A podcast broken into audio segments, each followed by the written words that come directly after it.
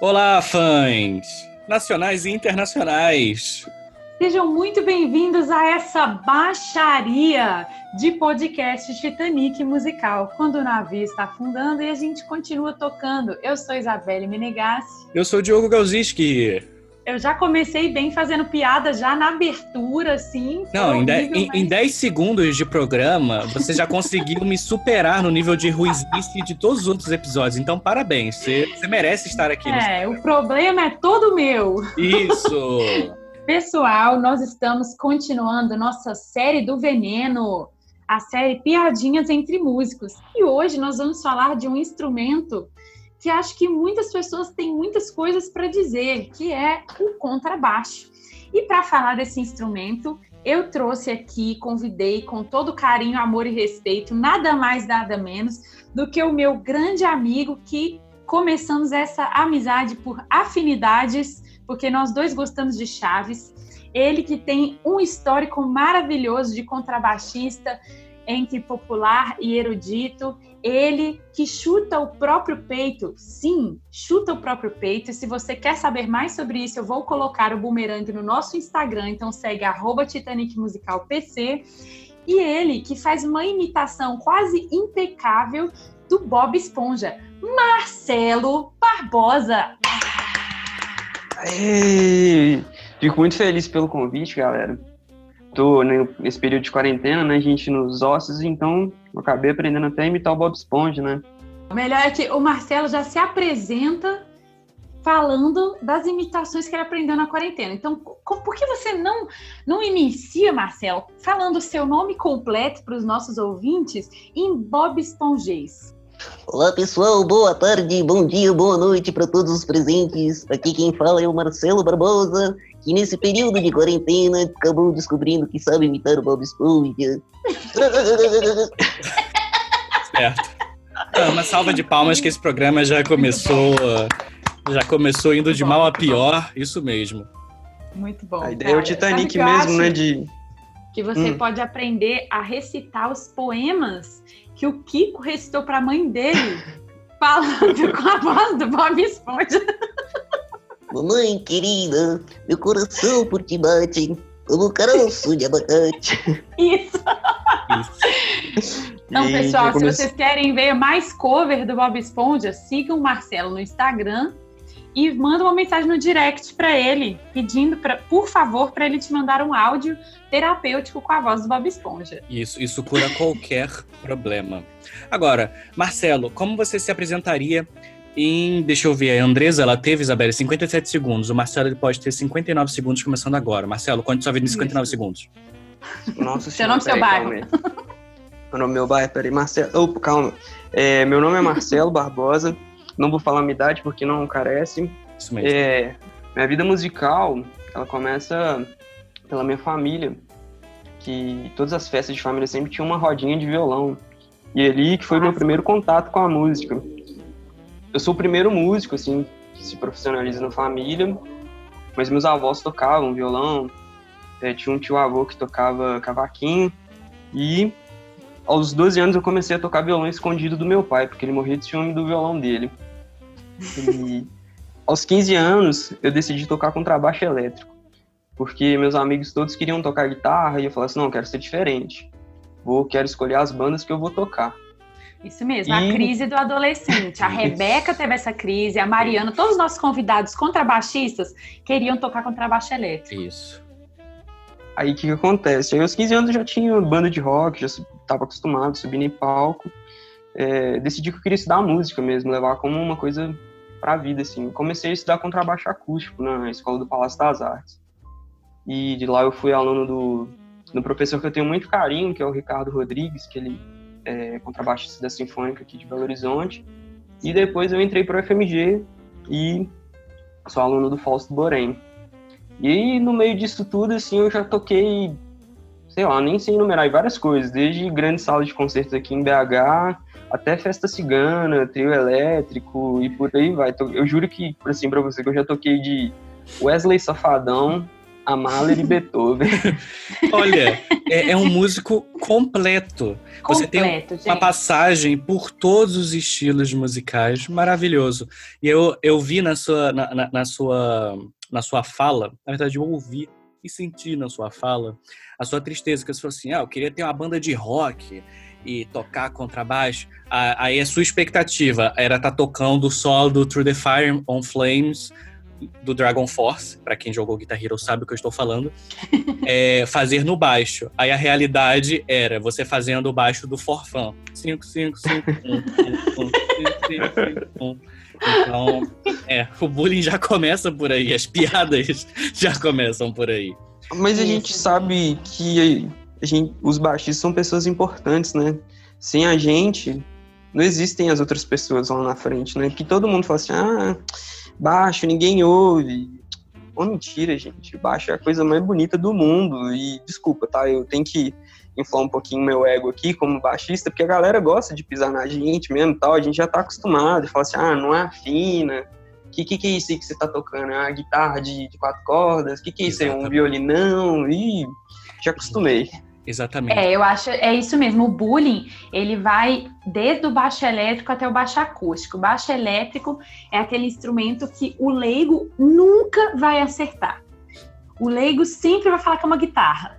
Por que, que sua Então- guitarra é maior? Isso. É, por que, que você toca de. é, você não faz assim na guitarra? É. Então, já começa ali e o, o contrabaixista elétrico é o cara que sempre tá junto com a batera, né? Então, por isso que ele fica apagado. Na verdade, é o cara que faz falta quando não está ali. É, já começou bem, né? Xingando o baixista e o baterista, falando que tá todo mundo apagado, né? E no meio disso eu lembro de uma vez aqui em casa, eu estudando, aí meu tio chegou perto de mim, olhou assim pra mim, por que que você toca isso aí? Ninguém ouve esse negócio não, só vai tocar uma guitarra, larga esse negócio aí. então assim, o, bullying já vem dentro de casa já, né? Então, Claro. E dita as suas palavras iniciais, Marcelo, toda essa, essa história de sofrimento com uma pitada de é, denúncia dos programas de meio-dia, né? Que eu vi que teve uma, uma tristeza aí. Mas beleza. Dito isso, eu acho que agora é a hora esperada, Isabelle, já pra gente começar lendo o estereótipo do contrabaixo. Com certeza. Eu- é o momento que os nossos ouvintes esperam desde que a gente começou essa série. O Senhor Google, né? O Diogo, conhecido como Senhor Google. Eu que mesmo. acha qualquer coisa, desde curas que eles não querem que você saiba com ervas medicinais, até, até o estereótipo de cada músico, o Diogo encontra no Google para poder falar no programa. Quem, quem quiser comprar aí uma cura medicinal aí no, no, no sigilo, é só mandar um inbox pra mim com um código que eu vou depois aí. Diogo, Inclusive- o curandeiro. Isso. Isso, e garantimos que ele não acha essas curas no site tuasaude.com. É. Bom, aí eu já não posso garantir. Mas vamos lá para o nosso momento do estereótipo dos instrumentistas que o Diogo vai ler pra gente. Sim, e olha só, esse, ô Marcelo, é, você Hum. sinta- sinta-se à vontade para rebater depois que a gente. depois que eu ler. E olha, ele vai bater perfeitamente. E vamos frase por frase desvendando se é isso ou não, certo? Ok. Manda ver. Então lá vai. Ai, Contrabaixista. Baixinho e temperamental. Escolheu o contrabaixo para impor respeito, mas o tiro saiu pela culatra. Estuda somente nos ensaios, a não ser que tenha que tocar uma peça barroca, onde é o único a tocar o baixo. Acha-se importante por sustentar toda a orquestra, mas na verdade sabe que ninguém o ouve. Sempre com camisa branca e cabelo curto. Toca baixo elétrico secretamente. Caramba, eu achei maravilhoso. É, Até que não é de todo ruim, não. Tem várias verdades aí mesmo. Exatamente. Viu? É, ô, a gente que toca contrabaixo, a gente. Somos pessoas humildes, a gente já acostumou com, com a dor de carregar um instrumento. E esse negócio de falar que não afina, isso aí é mentira. Porque se você não estuda escala, as pessoas falaram assim, ah, não afina. Mas o que, que é mais fácil você acertar numa chinelada?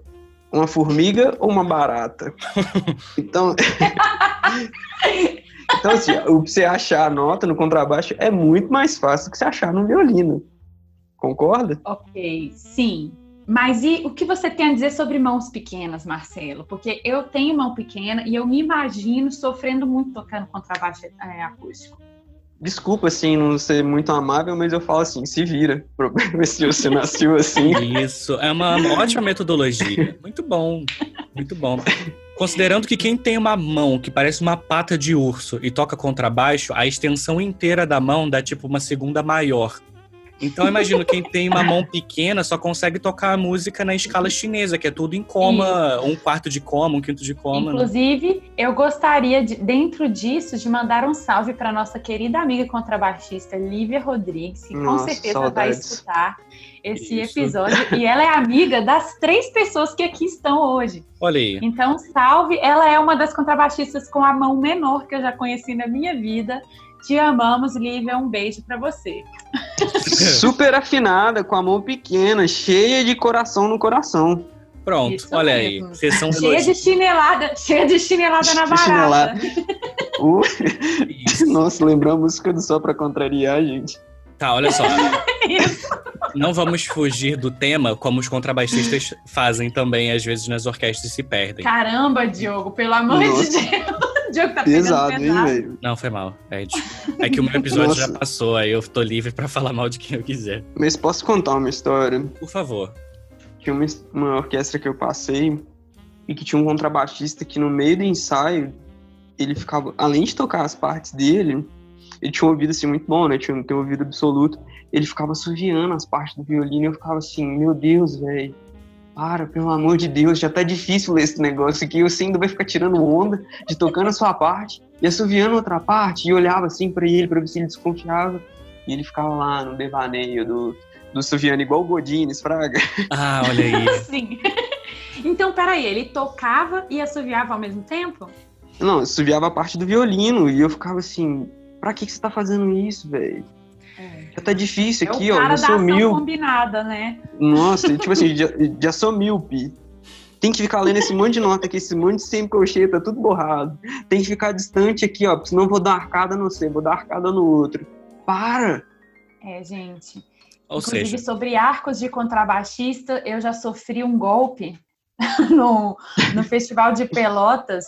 É, a Kívia, do contrabaixo, lá da Bahia, um salve, Kívia, ela estava ao meu lado no dia do concerto da orquestra e íamos tocar a nona de Dvorak. E aí eu estava lá me aquecendo e essa pessoa também estava aquecendo. E o palco era pequeno para a orquestra. Acho que todo mundo que já foi em Pelotas sabe que aquele palco do Teatro Guarani ele não foi feito para suportar a orquestra inteira. Não. E aí, não mesmo. Ela começou a aquecer assim, muito empolgada. Gente, era minha trompa novinha, fazia três meses que eu tinha comprado. Aí ela deu uma arcada de contrabaixo na minha campana e deu um arranhadão, assim, tá até hoje o presente que ela me deu, tá na minha trompa. Então eu tenho histórias muito de, de muito carinho com os contrabaixistas, entendeu? É claro. Então, quis um matar beijo. ela, quis, mas eu também entendi que ela tinha pouco espaço para tocar aquele instrumento. Então, tudo bem, eu perdoei, entendeu? Mas é um problema, né, para os contrabaixistas. Eu tenho certeza que vocês têm muitas histórias com Uber, sofrimento de, de passar perto nos lugares, sabe? Então, por isso a gente presta respeito. E um beijo, Kívia, que marcou a trajetória musical da Isabelle e vocês Ai, estão marcou, sempre juntas. Gente, marcou mesmo. Isso. Então, Marcelo, você concorda então com o seu estereótipo? Que você estuda somente nos ensaios, a não ser que você tenha que tocar uma peça barroca onde é o único a tocar o baixo? Isso é mentira. Mentira. Oh, calúnia, já, calúnia. Você já viu o tamanho do contrabaixo, né? Hum. Então, o, o, tanto de salto que você tem que ficar dando, se você ficar ah, na brincadeira de querer ler as coisas no ensaio, você vai ficar sem emprego. Isso é mentira. Isso é mentira, isso é uma mentira muito mentirosa. Tá bom, a gente, a gente vai acreditar, tá? Não, acreditem vai... em mim. Foi... Você acha que você é importante por sustentar toda a orquestra, mas na verdade sabe que Lógico. Ouve. Obviamente. Se eu não afinar, você vai afinar? Bom, mas a gente vai te ouvir? Silêncio, né? A gente vai te ouvir? Vai, lógico. A gente empurra tudo, a gente é importante. Bom, eu acho que esse estereótipo é muito convincente, entendeu? Por quê? Porque você sempre escuta. O contrabaixista ele chega cedo no ensaio. chega cedo, por quê? Porque ele tem que preparar as partes. Muitas vezes ele não preparou em casa. Mas eu vou dar uma justificativa. Eu acho que o contrabaixista passa tanto tempo treinando, conseguindo fazer as posições, né, do, do chinela barata lá, que aí ele não tem tempo de preparar a parte da orquestra. Ele vai para ensaio, chega cedo, porque ele ficou a, a noite inteira tentando afinar o instrumento, tocar as notas certas, para no ensaio ele preparar a peça que a orquestra está tocando. Esse negócio de falar que chega cedo, você já viu também que ele chega cedo e ele é o último a sair? Porque além dele ter que levar o ele tem que levar o contrabaixo. Você não vai ficar tocando em pé um, um ensaio inteiro, né? Porque senão você vai ficar no futuro com varizes na perna, né? Então você tem que levar o quê? Um banquinho, né? Então, além de levar um banco, você tem que levar um contrabaixo, uma capa gigantesca, tem que tirar o contrabaixo lá de dentro, depois colocar lá dentro. E você já viu tanto que a gente sofre carregando esse, essa coisona? É, cara, isso aí é onde eu dou moral demais para os contrabaixistas. E, e, e, às vezes tem um, umas discussões de como carregar o contrabaixo. Tem gente que gosta de rodinha, eu particularmente não gosto. Porque senão, do jeito que eu sou, acho que eu ia querer pegar e sair correndo com o contrabaixo por aí, sabe? Então, melhor não. então, como que você carrega, Marcelo? Oh, eu tenho uma capa que ela tem uma alça grandona e eu coloco debaixo do braço mesmo, vou indo. E às vezes eu tenho que levar um amplificador assim, eu fico meio me equilibrando, assim, sabe? Dependendo do lugar onde que eu vou tocar, eu levo o banquinho, sei lá, eu fico. Nem sei o que, que eu faço, eu sei que eu só vou. Quando você assustou, você já tá lá. já tô lá. Muito bom. De repente estava tendo enchente, o cara usou o contrabaixo de canoa, né? Ele nem sabe. Não, foi até bom você falar esse negócio da canoa. Tem uma, uma propaganda de uma transportadora, né? Que o cara vai lá e compra um contrabaixo. Uhum. Aí mostra, tipo, a transportadora embalando, colocando um plástico bolha, tudo bonitinho e tal. Aí chega o contrabaixo pro cara. Na hora que ele chega, assim, ele vai pra praia, pega, pega o martelo, abre o contrabaixo, uhum. pega um remo e joga o contrabaixo dentro do mar. Aí o lema do transportador é o seguinte: olha, a gente faz de tudo para não estragar seu instrumento, mas ele chegando aí, o que você quiser fazer com ele é problema seu. Muito bom. Muito é, bom. eu acho que tem várias coisas para construir com contrabaixo, né? Um guarda-roupa, acho que dá para construir. Um armário para colocar os goró, né, tal. É bom. isso é muito bom. Gente, não, vamos falar sobre isso. Não, queria falar sobre isso. O povinho que bebe. Isso é verdade. Meu irmão. Caramba! Toda a orquestra que eu já toquei na minha vida, o naipe de contrabaixo, eles, durante o ensaio, eles estão lá tocando e olhando uns para os outros, já combinando o rolê de depois do ensaio para beber. Todo mundo bebe, trompista também bebe. Aí, trompista de uma ou duas. Ou ele é triste, ou ele é louco, ou ele é alcoólatra. De uma ou três, né, na verdade. Na verdade, eu acho que a gente é sempre os três. Porque todo trompista é, é, é triste, combo. cara. Não tem condição. Só de ter escolhido tocar trompa, a gente já fica triste. Com certeza. mas a gente bebe é por causa das notas que a gente perde, né? Então. O contrabaixo foi um instrumento que eu sempre achei incrível, lindo, maravilhoso e difícil. Tanto difícil de tocar quanto difícil de transportar, né? E eu lembro que nos primeiros festivais grandes que eu fiz, tipo FEMUSC, Gente, tinha uma galera do contrabaixo que eles têm que. Eles escolhem, né? Ou eles têm a vida social ou eles levam o instrumento.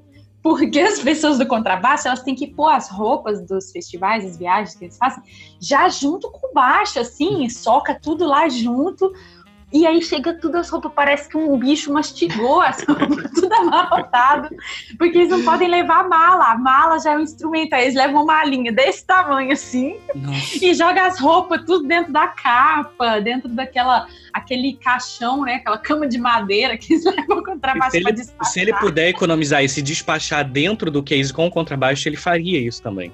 Com certeza, né, Marcelo? Tenho certeza que você se despacharia Nossa, junto. Eu já passei por isso também é, indo pro festival de Gramado, né? E eu levei no case o contrabaixo e era engraçado, assim, que todo mundo ficava me olhando, né? Que parecia que eu tava carregando um sarcófago. e assim, Sim. era.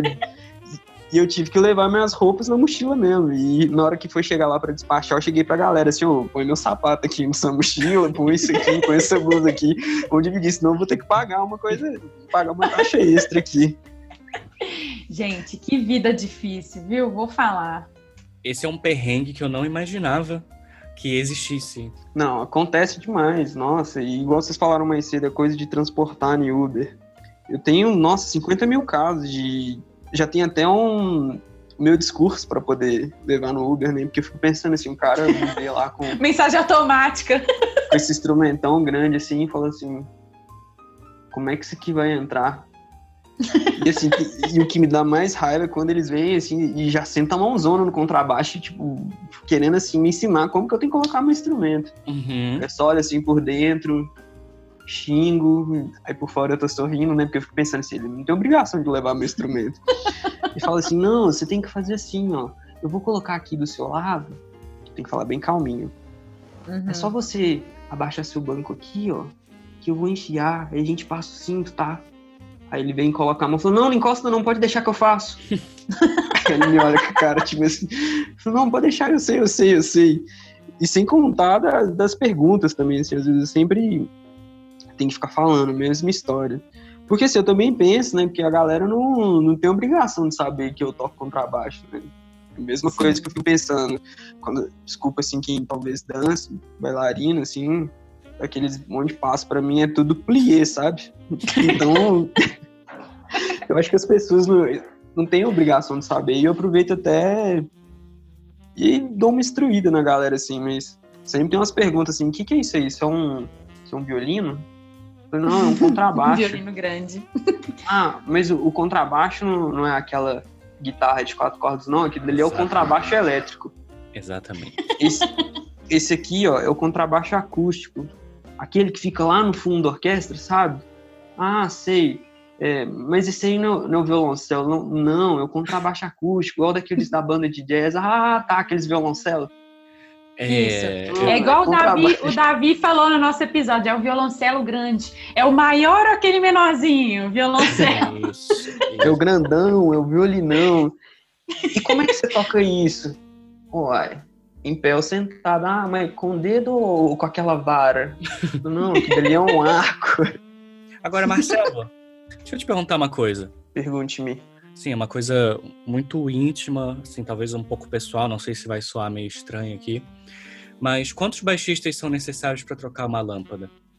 Talvez dois, um pra segurar o contrabaixo e o outro pra subir no contrabaixo e rodar a lâmpada. Te Então. peguei, hein? ó, Tá vendo? Você ficou pensativo agora. É porque. vamos, vamos, vamos com calma. É porque tem quatro respostas. Eu vou ler as quatro, tá bom? Olha lá, ó o senhor Google. Olha o senhor Google. Nossa. Eu vou ler as quatro. Deve ser você. coisa, é coisa de violinista, né? Que gosta de ficar fazendo bullying com todo mundo na orquestra. Gosto de ter a razão sempre também, né? É, lembrando que o episódio não é sobre violino, hein? Tá bom? Só pra falar aí. então vamos lá.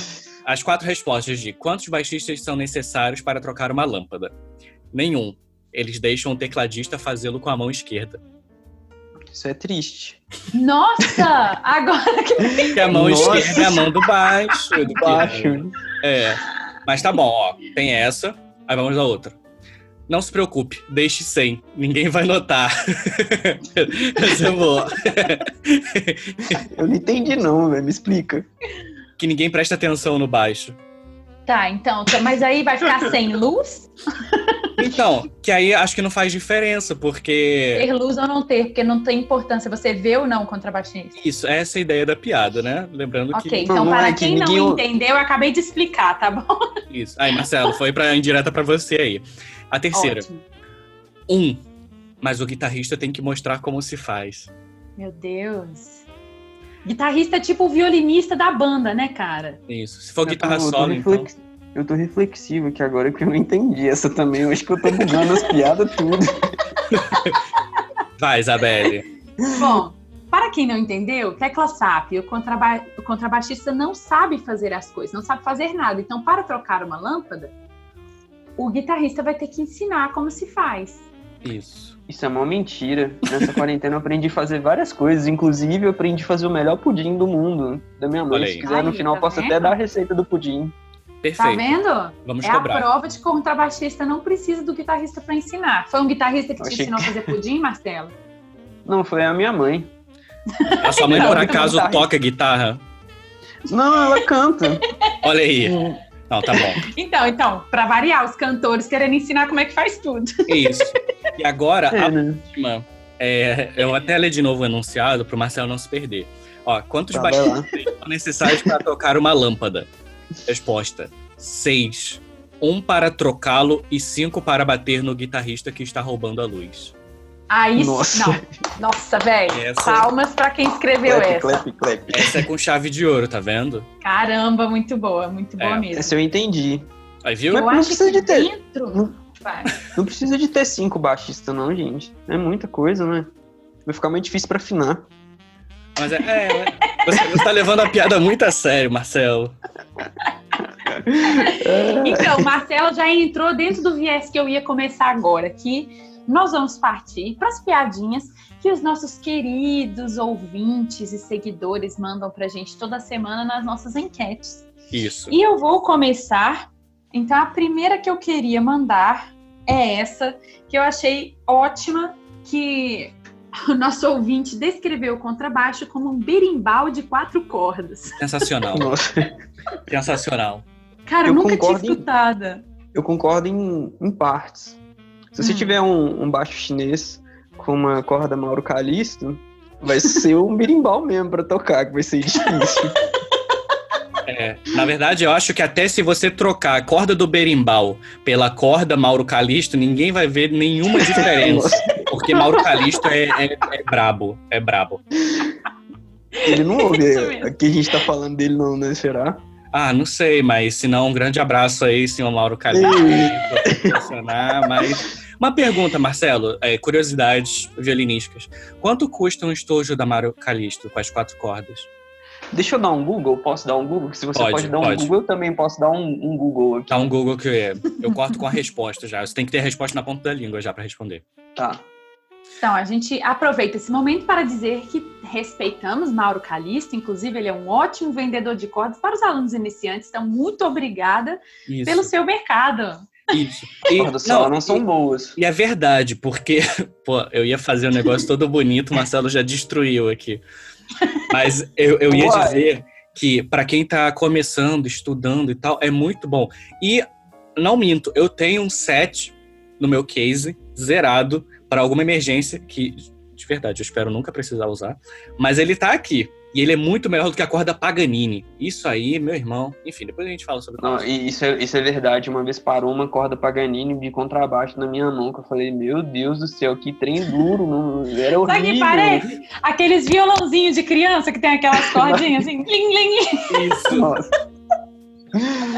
Marcelo, após o seu Isso- é a resposta? Olha, a mais cara está no valor de 359 reais e a mais barata 238. Eu preferiria beber esse dinheiro. Isso, falei. É, Fazendo jus ao que a gente falou, Isabelle, tá vendo? Os contrabaixistas. Terem. Ai, gente, que ótimo, que eu nunca vou ser processada por isso, porque eu toco trompa, eu nem sei do que, que vocês estão falando. Eu tô opinando aqui, eu tô falando um monte de merda. Isso. Só pra fechar esse negócio das cordas, eu perguntei o preço pelo seguinte: é um conjunto Mauro Calisto, como ele viu agora pro contrabaixo, entre 300 e alguma coisa. Um conjunto da Pirastro por volta de 2.000, 2.500 reais. As quatro cordas. Então, é só pra vocês né, terem essa questão. Agora, Isabelle, qual é a próxima da sua, da sua lista? Não é bem uma piada, acho que as pessoas elas se restringiram a me trazer bons estereótipos. Então, Justo. além do berimbau de quatro cordas, a próxima pessoa falou: Ah, é aquele violino grandão? Por que eles tocam em pé? Não pode sentar, não? Ou seja, Marcelo já respondeu todas essas perguntas. Já. Número um, sim, é o violino grandão, um pouco diferente. Por que eles tocam em pé? Querida, não é sempre em pé, mas é necessário, porque muitas vezes o baixista é baixinho, assim como o Diogo disse no estereótipo. E Isso. três, pode sentar, não? Marcelo já respondeu. Eles levam os próprios banquinhos para não ter varizes antes da velhice extrema. Ok? Isso. Tudo respondido. Isso. Ah, ele falou desse negócio do, do banquinho, né? Mas às vezes ficar tocando muito sentado também dá calo na bunda. Pode ser. Deixa a bunda quadrada, né? Nossa, não, tem hora que você tem que ficar ajeitando a polpinha da bunda pra um lado de lá, pro lado de cá, e aí vai indo. Ah, uma curiosidade que eu tenho. Existem é, escolas diferentes de contrabaixo, isso eu já sei, já me falaram, a questão de arco.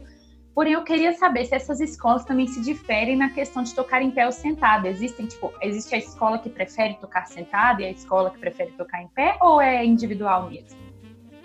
Olha, geralmente a galera do arco alemão costuma tocar mais em pé e do arco francês sentado, mas como o contrabaixo ele foi o último instrumento a entrar na família das cordas, é uma, digamos assim, uma miscelânea de coisas, de formatos, então acaba que as coisas vão se misturando, a técnica também mistura, é, pegada de arco e por aí vai. Tem gente que segura assim, tem gente que segura assado, mas só tem só aquela coisa chata assim do, do contrabaixo, né? Uhum. Que a galera que toca arco alemão sempre quer ficar zoando a galera que toca com arco francês. E eu já cansei dessas piadas, assim, falar assim, ah, não tira som, não sei o que lá, né? Fala, seu filho, a vida não é assim, não só porque você acha que o seu é. Não sei, eu ia falar um negócio que mas vou ter que falar, né? Só porque você acha que o seu é um pouquinho mais fácil de segurar, você acha que você tá com o rei na barriga? Não é não. O meu também é bom. O meu cruza a corda melhor do que o seu. E aí sim. Então, então ó, tretas entre olha, escolas. Então, sim, guetos brigando entre si dentro dos contrabaixos, né? Isso. É porque eu já ouvi muito essas coisas, por isso que eu perguntei sobre o banquinho. E, gente, vamos considerar uma coisa muito importante que o meu professor sempre fala. Gente, não tô nem aí como é que você vai pôr a boca no bocal, como que você vai pegar o ar. Para mim, o que importa é o que eu tô escutando. Se eu escutar uma um produto final bom, escola tal, escola tal, não me importa. Faça como quiser. Então, pessoal, fique livre para escolher sua escola e não usou a escola do coleguinha, ok? Vamos prosseguir nas piadas. Antes da Isabelle ler uh, as outras piadas que recebemos, tem uma piada. Bom, ao mesmo tempo é boa, ao mesmo tempo é muito ruim. Você acha que eu conto, Marcelo? Olha, a gente tá aqui, né? Tá no inferno, abraço capeta. Isso. Isso. Então tá bom. Mas eu acho que a Isabelle vai rir também. Eu ri quando eu tava procurando. Pedi para ele não me contar antes para eu poder rir de verdade na hora, que senão eu ia ter que atuar. Eu não sou muito boa atuando meu riso de golfinho. É. O Flipper não, não vai entrar aqui no especial de sessão da tarde. Ah, vai. É, por que você não gosta de anão? Como assim eu não gosto de anão? Ué, você é contrabaixo. Nossa senhora.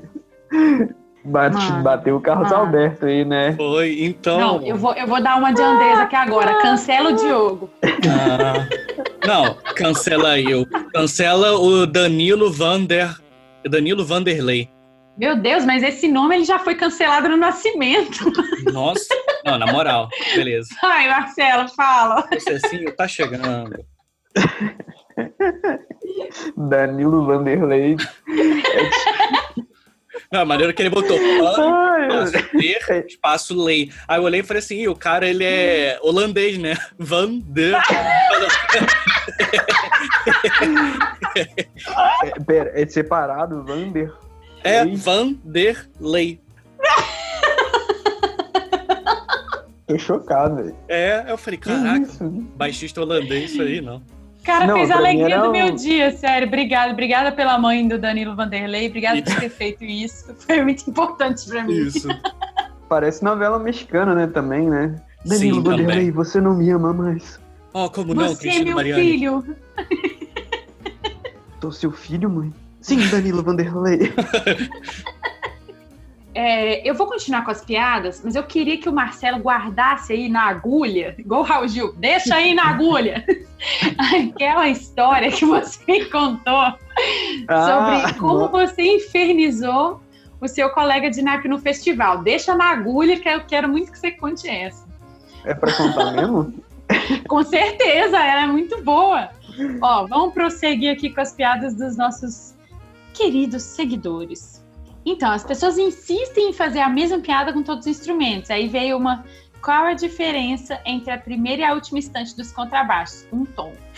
e aí eu fiz um comentário assim: digamos que a afinação é uma zoeira coletiva, porque todos os instrumentos até agora foram zoados para afinação. Ou seja, não tem jeito, tem que estudar com afinador independente de qual instrumento você toca, né? Isso é, isso é violinista, né? Que fez essa piada. Deixa eu lembrar quem foi que fez. Ai, gente, é difícil. Olha que cuidado que você tá- tem falado o nome errado das pessoas. As pessoas estão fazendo. Pois é, gente, aqui. me desculpa. Eu sou, eu sou aquelas tia que mexe no celular com o dedo do meio e não Isso. consegue ver as coisas direito. Pera aí que eu vou olhar. Quem foi que mandou Depois essa? que é episódio de Alzheimer, né? Não, tem um com Alzheimer, tem um disléxico. Ó, pera aí. Ah, aqui, ó. Achei onde é que vê. Aí vê, Lucas É. Braga. Não, acredita? Foi uma contrabaixista lá de Manaus que mandou essa piada. Então ela- tem, ela pode falar isto. Ela tem. Eu não sei porque eu tô gritando. Vocês viram que eu comecei a gritar do É, nada? né? Tá igual tia Tá mesmo que vai mandar áudio no WhatsApp e grita. Eu não tô te ouvindo. Não adianta gritar, né? Mas beleza. Bom, gente, assim, digamos que eu não posso falar que, que ela tá errada, porque na maioria das minhas experiências é difícil ter um naipe de contrabaixo que afina. E aí você, o maestro manda, não, por favor, só os contrabaixos, os graves estão desafinando. Aí vai passar só o naipe de contrabaixo, você escuta assim, ó. Vai, Uma boca, uma boca com farofa, né? Mas tem um segredo do naipe afinar, você sabe qual que é? Hum, momentos de Você tocar música modal. realmente. Você não entendeu, não, é a piada, né? Você É tem que tocar no modo. Não, você tem que tocar no modo hipócrito. Você tem que fingir que você tá tocando. Você não vai tocar todas as notas, então é o modo hipócrito. Nossa, gente. Cara, Tá, essa, essa foi uma uma, descoberta. essa foi Porque uma eu já piada tinha escutado. boa.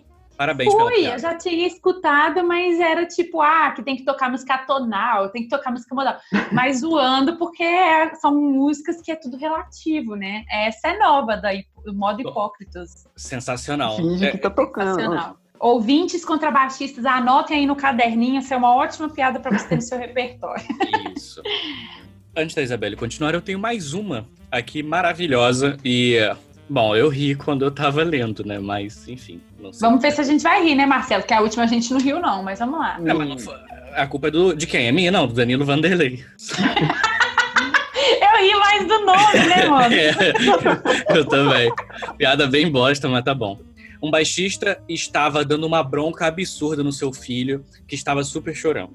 Aí um vizinho se assustou com o barulho e foi ver o que estava acontecendo. Aí, vendo a cena, perguntou pro baixista: Meu Deus, mas por que, que você tá brigando tanto assim com o teu filho? Aí fala: Ah, esse menino é um sapeca, porque tem um palavrão aqui que. né, é, é, não, não. Sapeca É uma isso, eu, eu escondido dos meus pais, aí aquele palavrão cabuloso, aí eu na frente dos meus pais. Você é um bobão! Isso. Esse moleque é um safado. Ele desafinou uma corda do meu baixo. Ele, ué, então por que você não afina? Porque este travesso não quer me falar qual corda ele desafinou. Nossa, isso é muito ruim, velho. Isso não é ruim, não. Olha aí, a Clark riu, a Isabelle riu, então funcionou. Não, eu falo ruim de ruindade. De falar, pô, você Ah. não afina. Sacanagem Não, ruindade, ruindade com a criança, ela tem que saber qual foi a corda que ela desafinou. Esse negócio de desafinar contrabaixo, até lembrei de um caso uma vez que eu fiquei, nossa, eu fiquei puto de raiva, puto. E contrabaixista também trola um ao outro, né? Ia ter um ensaio, né? Isso era na, na época da faculdade. Então, depois que você acaba aquela aula, que acaba meio-dia, né? Você tem que sair correndo pra ir almoçar e pra ir pra um ensaio que, tipo, vai começar logo após, né? Então você já ensaia naquela lombeira, né? Sim, Aí clássico. teve um que me trollou. O que, que a gente fazia, né? Pra ganhar mais tempo, afinava o instrumento antes. Ele desafinou meu contrabaixo antes de eu começar o ensaio. Gente, eu tava igual cego no tiroteio, procurando as notas. Assim, e eu com a consciência pesada, assim, eu estudei esse negócio, gente. Por que tá acontecendo isso? Meu Deus, aí depois eu fui ver, ele tinha desafinado, tipo. Ah, Ponto positivo dos contrabaixistas, o povo zoeiro. Uhum. não, graças a Deus. Isso é muito bom. É porque é, enquanto a gente toca só as bolachas, né, dá tempo de fazer piada. Isso mesmo. Essa mesma menina que falou da afinação da- do naipe de contrabaixos, que no caso ela tem lugar de fala, por- porque ela é contrabaixista, ela falou assim: quando o cara aprende a afinar, ele já pode ser chefe de naipe. Eu reluto que eu digo, nem o próprio chefe de naipe toca afinado. Gente, olha só, o nosso, o nosso ouvinte Henrique da Trompa sempre manda uma boa, né? Aí dessa vez ele mandou assim: Prum, É assim que sou o pizzicato do naipe de contrabaixos. Eu não tenho nada a dizer, eu tenho só a concordar. Isso, obrigado, Isso. porque eu também. Nada a dizer, só Ô. sentir. É difícil esse negócio. né? Vou soltar aqui duas, as duas últimas do meu Instagram pessoal de instrumentistas, porque tem uma de uma pessoa que não é musicista e ela fez um comentário que eu achei maravilhoso, mas enfim. A Lívia mesmo mandou assim: é, is- isso deve ser uma pergunta que ela escuta tanto, que eu acho que ela mandou assim: já estou de saco cheio, estou mandando para vocês botarem isso público para as pessoas pararem de me perguntar. Não era melhor você tocar um instrumento menor? Nossa, isso, isso acontece recorrentemente em todas as Uhum. famílias de todos os contrabaixistas. Nossa. Eu Eu lembro que quando eu não estávamos em, em período de isolamento social, né, saía para tocar, chegava com o meu contrabaixo aqui, e toda vez a tia Lourdinha sempre falava assim, você devia ter escolhido instrumento menor, né? É muito mais fácil de carregar, fica nessa coisa aí com esse, com esse violãozão seu e esse Zé do caixão seu. Pois é, gente. Mas todo mundo não, é, já o- passou é o por que mais se ouve. Essa última piada, que é do, do meu amigo Rafael, trompista, Hum, ela tem a ver Hum. com a- um pouquinho com a com o comentário dessa moça que não é musicista. Ele falou assim: "Ah, tem aquelas piadas meio pesadas que fala que vai tocar um solo de contrabaixo e arrasta uma mesa. Esse tipo de coisa, arrastar móveis, né, para falar que é que é uma coisa, um solo de contrabaixo, porque eu, eu já vi muita gente comparar som de contrabaixo com ah, arrastar um guarda-roupa, alguma coisa do tipo. E aí essa moça, é, a Laura, ela mandou assim para mim. Eu não sou musicista, mas eu me lembro que quando eu era pequena eu falava que esse instrumento tinha som de arroto. muito bom. Esse foi muito bom. E eu achei ótimo, mas é- porque é uma opinião de um leigo, né? Então, Sim. quantos leigos não devem pensar isso, né? Claro. E eu acho que o pior é o quando o solo tá muito bonito, assim, e a pessoa vira e fala assim, nossa, tá parecendo um violoncelo, né? Isso aí é um violoncelo? Ou seja, zero possibilidades do seu solo estar bonito por ser contrabaixo. né? Não, é. Exatamente. Inclusive, eu acho que você me mencionou, acho não, você mencionou no, na última entrevista, e eu Sim. falei que tem coisa pra violoncelo que soa melhor no contrabaixo, sabe? E isso é verdade. Desculpe os violoncelistas, mas tem muita coisa assim que, que soa, né? Porque se for parar pra pensar o contrabaixo, os concertos começaram a vir mais tardiamente, né? Então a gente foi roubando um monte de peça pro instrumento. No nosso Instagram do Titanic Musical mandaram essa piada, que eu acho que a pessoa escreveu errado, então já vou ler corrigida. Isso. Jogaram um baixo e um violino do alto de um prédio. Qual chegou primeiro? O O violino. baixo. Porque o baixo sempre atrasa. Nossa. Hum. Fica a reflexão, fica a reflexão. Desculpa, desculpa. Difícil, né? Mentira. Isso é mentira. Isso é Isso é difamação, isso é calúnia. Calúnia. Ó, a última piada que nós temos aqui no nosso Instagram tem tudo a ver com o que a gente estava falando há pouco tempo atrás. Qual a diferença entre o som de um guarda-roupa sendo arrastado e um contrabaixo? Você não precisa de arco para tirar som do guarda-roupa. Eu gostei. Eu também gostei. Gente, a galera é muito má, né? Se eles soubessem o tanto que é difícil pegar esses, essas peças para contra, pra contrabaixo para tocar e comparar Pois com é, o né, guarda-roupa. cara? Tudo bem. e- Em Se soubesse, tamanho. se soubesse que é, como é que é difícil arrastar um guarda-roupa, né? A galera não falava. É. é, Desculpa! Mas acho que essa fechou com chave de ouro, hein, as piadas. É, eu tenho uma saideira que vocês não deixaram contar. Ótimo, manda sua Ótimo. saideira, porque eu tenho certeza que os ouvintes estão ansiosos para escutar es- a história do Marcelo, que eu já encomendei aqui, deixei na agulha. Nossa Ah, senhora. tá bom. Tá bom. Manda ver. Um baixista estava fazendo um teste de percepção musical. Aí chegou o maestro no piano e tocou um ré menor. Perguntou: O que é isso? O baixista falou: Peraí, o senhor pode tocar de novo? A maestro foi de boa, tocou calmamente um ré menor de novo. Ali agora, você sabe o que é? A baixista, putz, ainda não sei. Você pode tocar mais uma vez? Aí o maestro começou a pistolar, mas com paciência, tocou novamente. Ali e agora. Você consegue entender o que é dele? Olha, eu já tô quase entendendo. Aí, maestro, você quer que eu toque mais uma vez? Aí, baixista, sim, por favor, só mais uma vez. E o Ré menor foi tocado mais uma vez.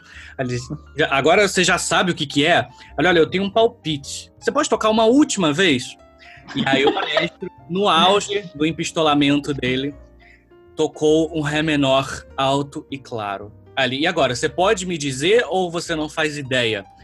Ele, hum, ele vai e fala, não tem o tempo todo. Ele, "Ah, fala. Ele, já sei. Eu acho que é um piano. Nossa, velho. Que maldade.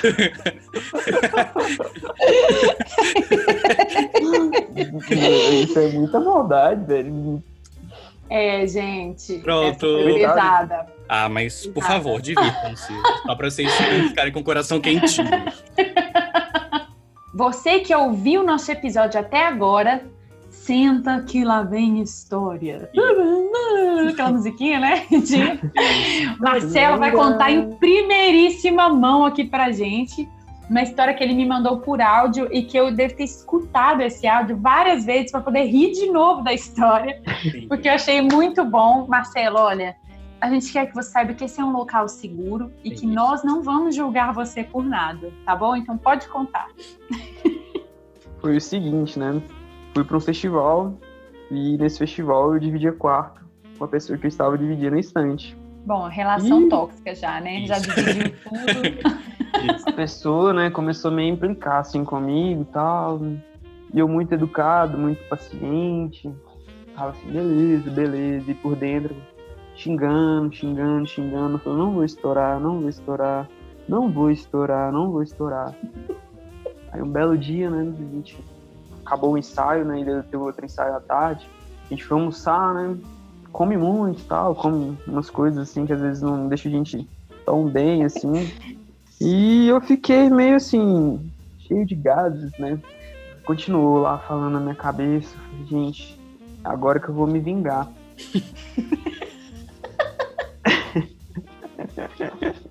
eu soltei tudo que eu tava dentro de mim de uma forma discreta, assim, sabe? E O famoso Adolfo. Nossa, e só fiquei assim pensando assim, ah, tô me vingando de uma forma tão bonita, sem usar nenhuma palavra, sem xingar nada, tô fazendo ele sofrer por tudo que eu sofri nesse festival com ele. Você não mexe com, digamos, com o psicológico da pessoa, nem nada, ela só vai ficar. Só mexe com a Claro. frequência cardíaca dela, né? Que ela vai prender a respiração, mas. Beleza. Gente, ó, então já aprendam. Se em algum festival você estiver fazendo esse festival, o Marcelo estiver nele, você sentir um fedor característico no ensaio da orquestra, você já sabe de onde tá vindo, que ele tá se vingando, porque provavelmente ele tá com um companheiro distante muito chato. Isso. É isso aí. E se você que está ouvindo esse episódio foi colega distante do Marcelo e sentiu o cheiro de peido durante o ensaio, saiba que você é um chato de galoche. Nada mais justo do que ser inconveniente de volta com a pessoa, né, gente? Isso. Merecidíssimo. A gente já pode caminhar para o final do nosso programa. E antes de terminar, eu gostaria aqui de prestar nossos agradecimentos a todos os nossos seguidores e os nossos ouvintes que e eu e o Diogo estamos muito felizes porque Sim. toda semana a gente está recebendo mensagens super legais de pessoas que estão falando: Nossa, eu fico ansioso para chegar o dia de lançar um novo episódio. Vocês são a alegria da minha quarentena. Pessoas mandando ideias de temas para os nossos episódios, assim, no meu direct, no direct do nosso Instagram do Titanic Musical. Então, estamos muito felizes e satisfeitos com o carinho de vocês. Muito obrigada, né, Diogo? Agradece. Sim. Agradece, igual aquelas mães. Agradece agora. Oi, eu gostei muito. Tchau. então, mas de fato, estou gostando muito de ter o carinho de todo mundo, porque é muito importante pra gente ter um feedback pra saber, ah, legal, o pessoal tá curtindo, né? E é isso, pessoal. Fico muito Estamos preparando coisas. Beleza, pede, pede pra eu falar, mas depois me corta. Eu não sei o que tá acontecendo. Eu já fiquei conhecida como a pessoa que corta os outros. É, Desculpa, mas Diogo. não, Vai, não, eu só queria dizer. Eu amo vocês. Nossa. Também te amo. Ah, é. Gostaria, inclusive, de mencionar que a gente está preparando novidades para o Titanic Musical, então fiquem atentos. Nós vamos ter convidados muito bons, muito polêmicos, mas muito engraçados. E para finalizar, eu queria fazer um merchan aqui, porque a gente é do merchan, né, Diogo? A gente sempre faz, já fizemos merchan de várias empresas, várias multinacionais aqui, né? Pessoas Isso. nacionais e internacionais. E o nosso convidado, Marcelo, ele faz parte de uma banda que se chama Outro Gato.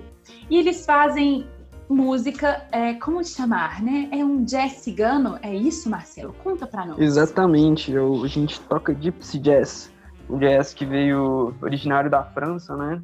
Para quem não sabe, o, o que ele diferencia, né? Porque ele é um jazz mais feito mais nas cordas, né? Tem, inclusive, assim, eu sempre admiro todo violinista que conhece o Grappelli. Então, assim, acho que é o primeiro critério para eu amar um violinista, né, Diogo? Isso, obrigado. adoro o Stefano Grappelli. Obrigado. Quem quiser, segue a gente lá no Instagram. Procure a gente no YouTube também, Outro Gato Gypsy Jazz. É, dia 9 de agosto agora, a gente vai fazer uma live especial do Dia dos Pais, às 17 horas no nosso canal do YouTube. Quem puder, assista a gente, que tá muito legal. A gente tá tocando um repertório que é do Gypsy Jazz também, com releituras. A gente tá tocando música brasileira, tem Beatles, é, tem. O que mais? Eu não posso ficar dando tanto spoiler, né? Que senão perde a graça, mas tem até Nelson Gonçalves, né? Em homenagem ao Dia Aí sim! Né?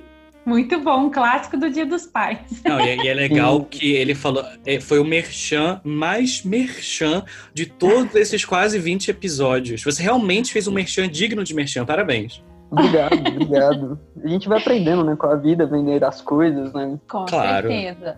Então, ó, você que está escutando, pega seu celular e agora pega, pega o celular, vai no Instagram e digita arroba outro gato Gypsy Jazz. Se você não sabe como escreve Gypsy, G-Y-P-S-Y. Tá, não é o Gypsy do é, telefone. Não é o Gypsy do telefone. Eu já pensei muito isso também. Será que as pessoas escrevem Gypsy desse jeito? Aí aparece um quarteto de jazz dos Teletubbies lá. Bom, seria muito incrível. Seria. Mas não é esse Gypsy, galera. E é, é isso, acho que, como toda semana eu digo, o que a gente faz aqui são piadas, mas a gente sabe da importância dos contrabaixos dentro de uma orquestra, dentro de qualquer formação que contenha esse instrumento incrível. Eu tenho toda a admiração por vocês que levam esse instrumento no Uber, nas costas, nas viagens, que abrem mão de levar muitas roupas, tem que ficar lavando cueca no chuveiro para poder levar o contrabaixo para os festivais. É isso, amamos os contrabaixos, todo o nosso amor e respeito e aconchego, carinho, é muito bom, aconchego, carinho, etc e tal para vocês. Marcelo, suas palavras finais. Queria agradecer pelo convite, dizer que eu estou muito feliz. Bom que a gente está aproveitando esse momento de isolamento social de uma forma saudável, né? descobrindo várias coisas. Eu, por exemplo, descobri que sei imitar o Bob Esponja, aprendi a fazer pudim, é, a limpar a casa, né? Que a gente tem que aprender, né? Tem que fazer esses cuidados. Eu vim trazer aqui uma música de uma banda do Rio Grande do Sul que chama Graforreia Filarmônica, que ela conta a história, faz um, um paralelo entre o baixo acústico e o baixo elétrico, né? Pra quem sabe, né, o baixo elétrico lentamente mais fácil de se afinar, né? À toa que o primeiro modelo de baixo se chamava Precision, né, do, do Fender, não sei se você sabe dessas histórias. muito bom. E vinha contraste e tal, e era muito mais fácil de carregar, né? Então, o baixo elétrico ajudou muito o baixista, mas ainda não carrega o charme do, do contrabaixo acústico, né? Verdade. Então, para quem quiser saber, essa música chama A Técnica do Baixo Elétrico. Eu vou ler a parte final então vamos começar. A letra começa assim: A técnica do baixo elétrico é diferente da do baixo acústico. O cara que toca baixo elétrico não precisa necessariamente tocar baixo acústico. O cara que toca baixo elétrico e o cara que toca baixo acústico podem ser a mesma pessoa, mas também podem ser duas diferentes. Se ele toca de palheta, ou se ele toca, ou se ele toca com cigarro, com arco ou com os dentes. Porém, não vá pensar que sou contra a tecnologia. Os eletrodomésticos antigamente eram muito melhores do que são hoje em dia: liquidificadores, baterias, ar-condicionado, aspiradores e por aí vai. O que você prefere? Passar roupa com ferro elétrico? Passar roupa com ferro acústico? Lavar as roupas num riacho? Ou numa máquina moderna? Morar num prédio bem bacana? Ou viver desconfortavelmente numa caverna? Muito legal, cara. Muito bom. Profundo, Eu né? imaginei uma musiquinha do Richard Clayderman, assim, no fundo da letra, mas. Adorei, galera. Então, se vocês quiserem achar esta música, nós vamos postar junto com o nosso episódio no Instagram, tá bom? Vocês vão ter todo o material necessário para vocês entenderem o que está acontecendo aqui, inclusive o vídeo do Marcelo chutando o próprio peito, Isso. que o Diogo até hoje ele tá impactado, tá em estado de choque depois de ter Não tô visto muito esse- bem até, não. Tô reagindo. Quem quiser conhecer o Marcelo, vai deixar o Tinder dele também na descrição. Eita. Eu sei fazer se pudim, ó, é um- Olha só, já é um cara que cozinha. Gente, não se esqueçam, independente do que aconteça, você toca baixo elétrico, baixo acústico, qualquer outro instrumento, o navio ele pode estar afundando, mas continue tocando. Um beijo, pessoal.